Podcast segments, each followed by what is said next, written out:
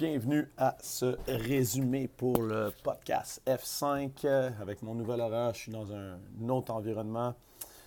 Euh, donc, je suis au gym. Peut-être qu'il y aura un petit peu plus de bruit. Euh, je m'en excuse. Cette semaine, je résume le livre de Lance, ben, pas de Lance Armstrong, en fait, de Juliette McCure, qui parle de Lance Armstrong. Il y a plein de livres de il y a plein de documentaires qui ont été écrits sur euh, Lance. Et j'avais envie d'en lire un, pas nécessairement pour vous résumer tout ce qu'il avait fait. Je pense que la plupart des gens sont au courant qu'il s'est dopé. Euh, la plupart des gens sont au courant qu'il est reconnu par certains comme euh, une des personnes qui avait mis sur pied le programme, un des programmes les plus complexes au monde pour être capable de lui se doper, de doper toute son équipe pour pouvoir gagner sept fois le Tour de France, gagner une médaille même aux Olympiques. Mais l'idée était plus de comprendre le pourquoi. Donc, dans ce livre qui s'appelle Cycle de mensonges, de comprendre un peu pourquoi il l'avait fait, comment lui, il a vécu ça. Est-ce que, euh, sans juger, est-ce que c'est bon ou c'est mauvais, ça, je vous laisse votre, votre propre euh, opinion et de chercher l'information pour faire votre propre opinion. Mais c'était un petit peu plus pour voir qu'est-ce qui se passe dans sa tête pour être capable de, euh, de un, atteindre ses objectifs, mais de deux, être capable de, de deux, être capable de euh, créer un environnement autour de lui qui croit ses propres, ses propres mensonges. Donc, euh, je pense qu'à première vue, si je résume qu'est-ce que j'ai lu, c'est que lui, il regrette rien, à part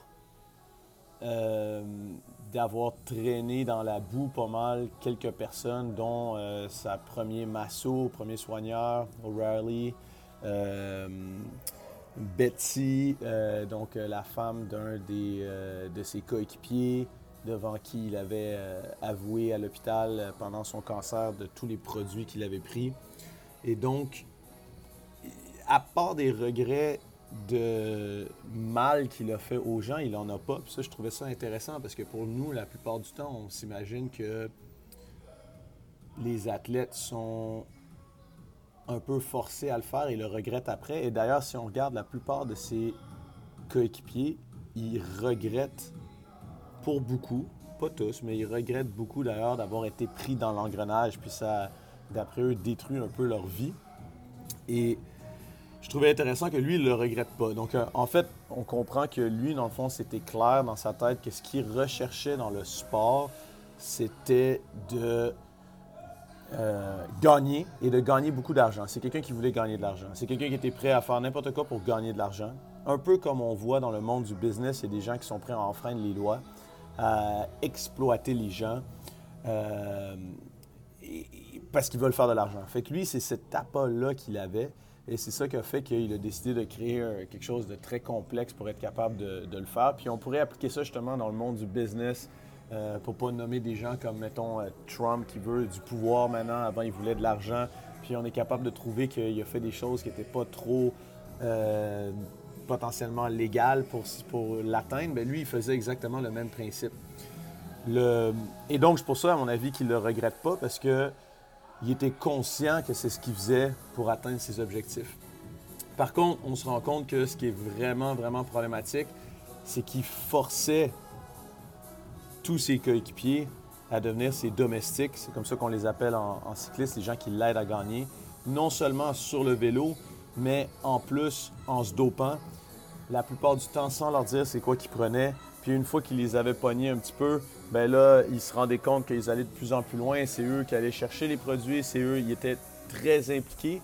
Et ça, c'était contre potentiellement leur gré, parce qu'il y en avait beaucoup qui venaient et qui se faisaient recruter dans l'équipe US euh, Postal, par exemple, parce qu'ils étaient déjà très bons. Et ils se dopaient pas à ce moment-là. Du moins, peut-être qu'il y en a qui avaient déjà fait des trucs, mais ils disent qu'ils se dopaient pas à ce moment-là. Après, ce qui est très intéressant aussi, c'est qu'on voit que dans son dernier tour, quand il est revenu, euh, il dit qu'il l'a fait sans être dopé. Et d'ailleurs, il a fini dans les 36, 35e. Il tombait tout le temps. Donc, c'était clairement non faisable de gagner dans sa tête, du moins. Peut-être qu'il y avait un côté psychologique. Mais tous ceux qui se sont fait prendre disaient que c'était impossible de le faire sans, donc ça devenait comme une raison pour eux de le faire.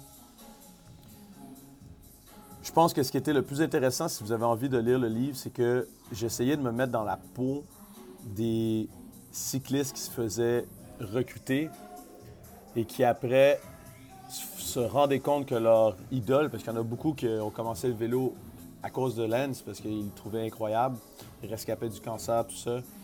Puis là, ils étaient désenchantés parce qu'ils se faisaient dire OK, le gars se dope, puis il faut que toi, tu te dopes aussi si tu veux pouvoir rester sur l'équipe et être partant. Et honnêtement, j'avais comme cette bataille de conscience de est-ce que je l'aurais fait ou pas? Euh, il semble que ceux qui arrivaient à pas embarquer et qui euh, restaient clean et qui restaient juste une ou deux saisons puis qui n'étaient pas vraiment capables de finir le Tour de France, qui faisaient juste être un domestique pour une étape ou une autre, c'était des gens qui étaient plus éduqués, pas nécessairement parce que ça les rendait plus intelligents, mais qui étaient plus éduqués et donc ils, avaient, ils voyaient qu'ils avaient un potentiel à venir s'ils décidaient de lâcher le cycliste. Parce que c'est ça, en fait, qui gardait tout le monde, puis qui gardait Lance là-dedans, puis dans ses mensonges.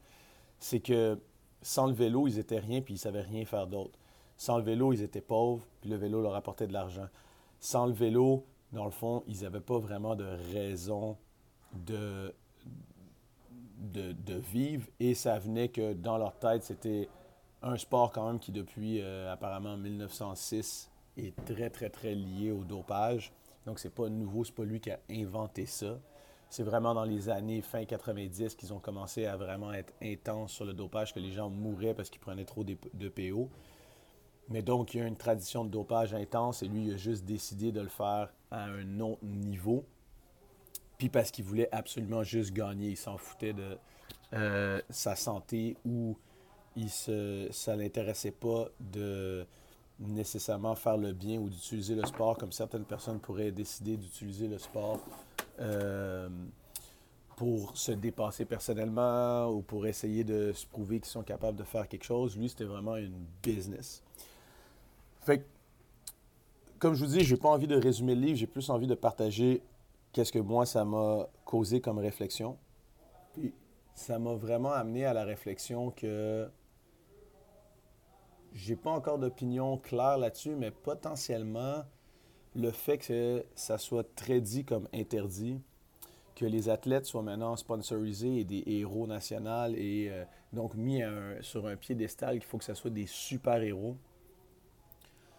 Euh, qu'il faut qu'ils soient des super-héros surtout dans le sport, dans leur vie privée, comme euh, modèle aussi pour leur, par leurs valeurs, puis que ce soit extrêmement compétitif maintenant, justement, de, gagner. Je pense que tout cet environnement-là fait que des gens qui, pardon, comme, leur, euh, les coéquipiers de Lance qui, étaient contre la drogue, parce que, exemple, leur père avait été mort avec une overdose ou des trucs comme ça, bien, pour finir, ils finissaient par se prendre au jeu parce qu'ils croyaient fermement que tout le monde le faisait, parce qu'aussi, malheureusement, ils pouvaient en parler à personne ouvertement parce que c'était illégal et donc ils avaient peur de se faire prendre du côté de la loi et du côté de la loi du sport.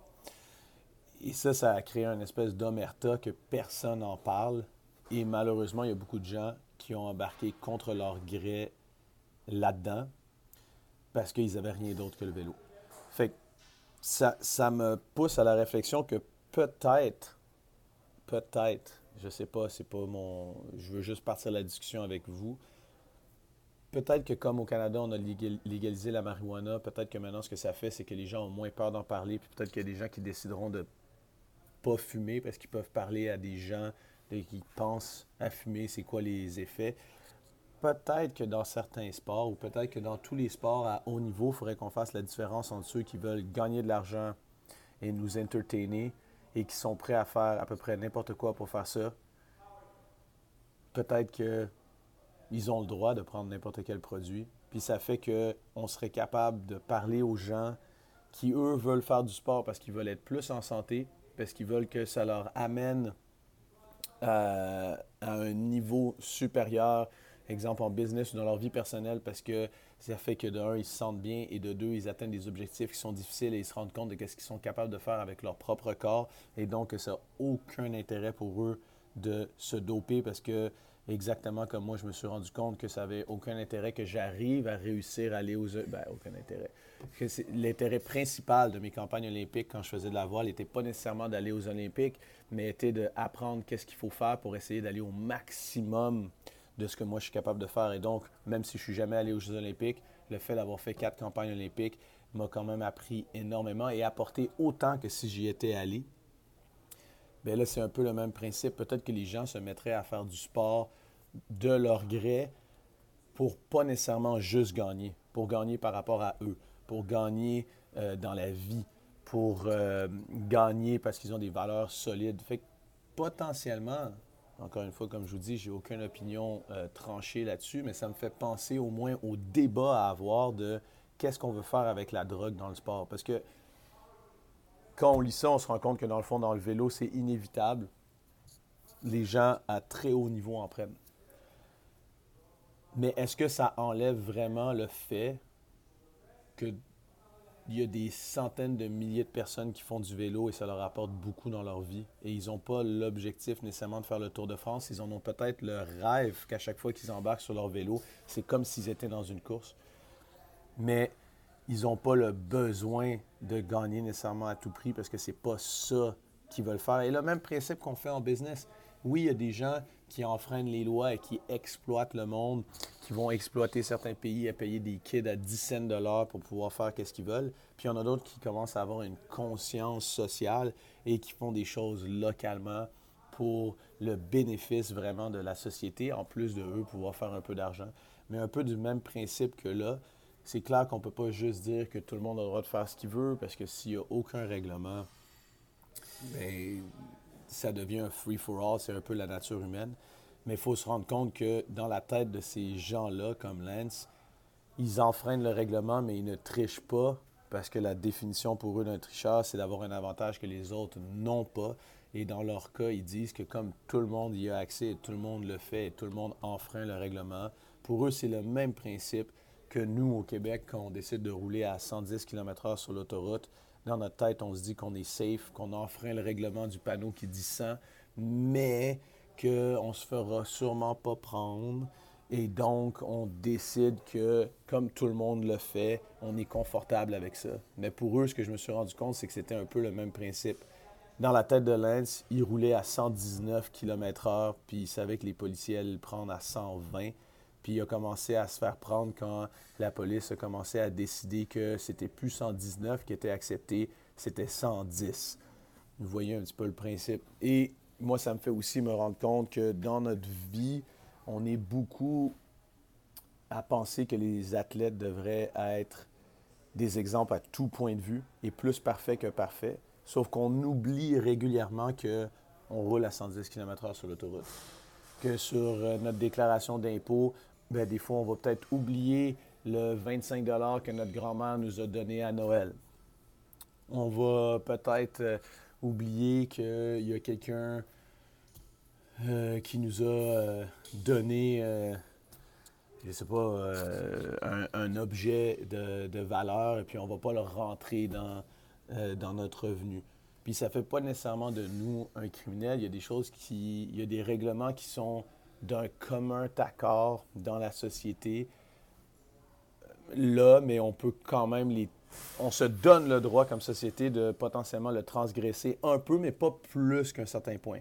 Pareil qu'on ne traite pas notre euh, voisin de street racer quand il roule à 110 sur l'autoroute, mais si on sait qu'il roule à 160, ben là, ça dépasse le threshold qu'on est prêt à accepter.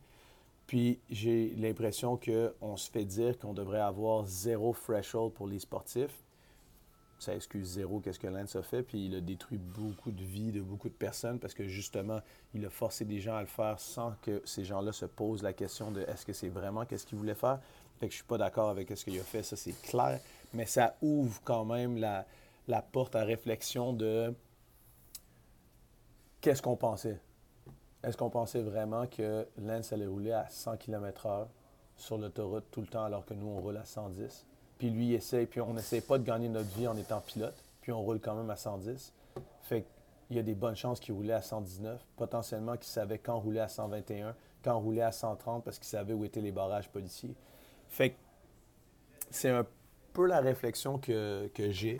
Puis comme je vous dis, j'ai pas encore une opinion tranchée là-dessus parce que moi, je viens de, dans mon passé, l'équipe nationale canadienne où est-ce que en bateau à voile, ça valait pas la peine définitivement. On n'avait pas de discussion sur est-ce qu'on allait se doper personnellement parce que c'était pas un sport où est-ce que ça allait faire un changement. Donc, je suis un peu dans un milieu où est-ce qu'on voyait d'un très mauvais œil, même quelqu'un qui voulait prendre de l'ibuprofène.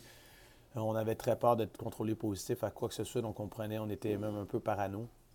Par contre, quand j'y repense, ben, on modifiait nos bateaux. On achetait un bateau neuf, puis ça nous prenait deux semaines à modifier le bateau qui normalement fallait. L'idée du règlement était qu'on soit capable de rouler stock avec le bateau.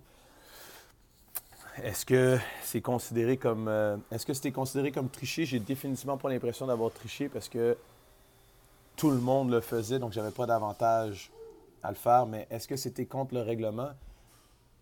Sûrement, sûrement que c'est contre le règlement de prendre le bateau stock, d'arracher les, euh, les, tapis des dérives pour pouvoir genre remettre un autre produit qui est accepté, mais techniquement il faut rouler avec le bateau stock pour genre réaligner parfaitement la dérive puis le gouvernail. Est-ce que c'était un avantage par rapport aux autres? Non, tous les meilleurs le faisaient. Mais bon, c'est matière à réflexion de qu'est-ce qu'on accepte, nous, dans notre vie, dans notre sport, qui est de rouler l'équivalent de rouler à 110. Puis pourquoi est-ce qu'on l'accepte? Est-ce que c'est de plein gré? Est-ce que quand je roule à 110 km/h sur l'autoroute, je suis prêt à prendre une contravention de 10 km/h pour rouler au-dessus de la limite? Puis si la réponse est oui, bien, j'ai sûrement le droit de rouler à 110 parce que je suis prêt à, avoir toutes les conséquences. Mais si je fais juste le faire parce que tout le monde le fait, puis je me fais des accroire que, que je ne peux pas avoir de contravention en faisant ça, bien, je devrais peut-être pas le faire. Puis c'est exactement le même principe dans le sport.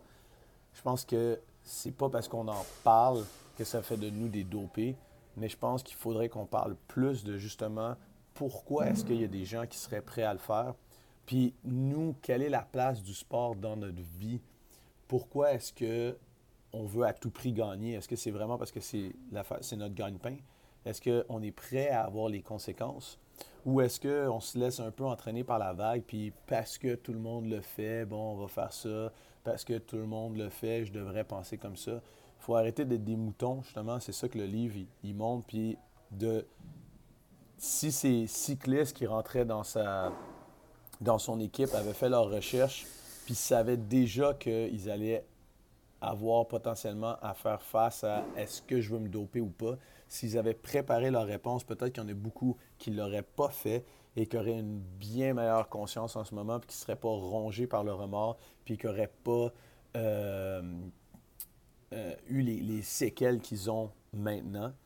Donc, il y a une part de responsabilité de chacun qu'il faut qu'on en parle, puis il y a une part de responsabilité à chacun qu'il faut se faire une opinion avant euh, de se rendre dans la situation où est-ce que, honnêtement, il y a un moment ou un autre, dans n'importe quel sport ou sphère de notre vie, on va se rendre compte qu'il y a des gens qu'on idolait qui roulent à 119 sur l'autoroute, même peut-être certains qui savent quand rouler à 125.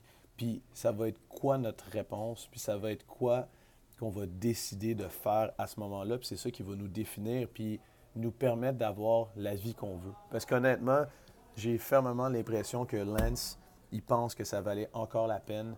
Et entre vous et moi, il est encore millionnaire. Il n'est pas en prison. Donc, je pense que ça valait la peine par rapport à sa vie au lieu d'être un délinquant à 16 ans puis qu'il aille en prison. Fait que ça excuse zéro qu'est-ce qu'il a fait, puis j'encourage personne à prendre des produits dopants. Je fais juste encourager tout le monde à faire une réflexion, même au-delà du sport dans leur vie qu'est-ce qu'ils sont prêts à faire et pourquoi? Et c'est quoi leurs vrais objectifs, qu'est-ce qu'ils veulent, qu'est-ce qu'ils recherchent dans le sport, puis peut-être se rendre compte que dans le fond, c'est vraiment pas de gagner qu'ils recherchent, c'est les apprentissages qui viennent avec. Donc, j'espère que ça vous a aidé. J'espère que ça a démarré une discussion parce que c'est vraiment le but de mon podcast aujourd'hui, c'est de démarrer une discussion sur les choses qui nous font un peu peur d'en parler parce que honnêtement, moi, j'avais peur d'être stigmatisé de faire ce podcast, puis je me force à le faire parce que personne ne veut parler de ça. C'est très tabou, le, dopage. Et euh, les gens se disent que s'ils ont une opinion là-dessus, c'est comme s'ils avaient déjà pensé à le faire. Alors que je vous dis que je pense que c'est la meilleure arme pour enrayer le dopage de votre vie si ce n'est pas quelque chose que vous voulez faire.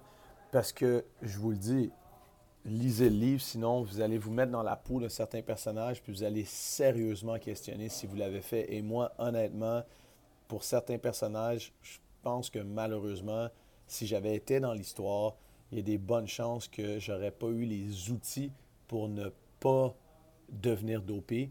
Et je ne sais pas comment j'aurais réagi plus tard, comment ma famille aurait réagi plus tard, puis qu'est-ce que serait ma vie maintenant si j'étais pris avec le fait d'avoir été dans cet engrenage-là. Puis j'espère que vous, ça va vous aider à du moins faire les décisions que vous, vous voulez, pas que la société ou le groupe dans lequel vous êtes veut que vous fassiez pour vous. Fait encore une fois, l'éducation est importante. Pensez au sujet, allez chercher de l'information, parlez-en autour de vous. Il ne faut pas que ce soit tabou. C'est exactement le même principe, à mon avis, pour enrayer euh, les problèmes d'alcool, de drogue et compagnie. Il ne faut pas avoir peur d'en parler faut pas avoir peur des idées qu'on a dans la tête, puis d'aller au fond de, du sujet. Bonne semaine!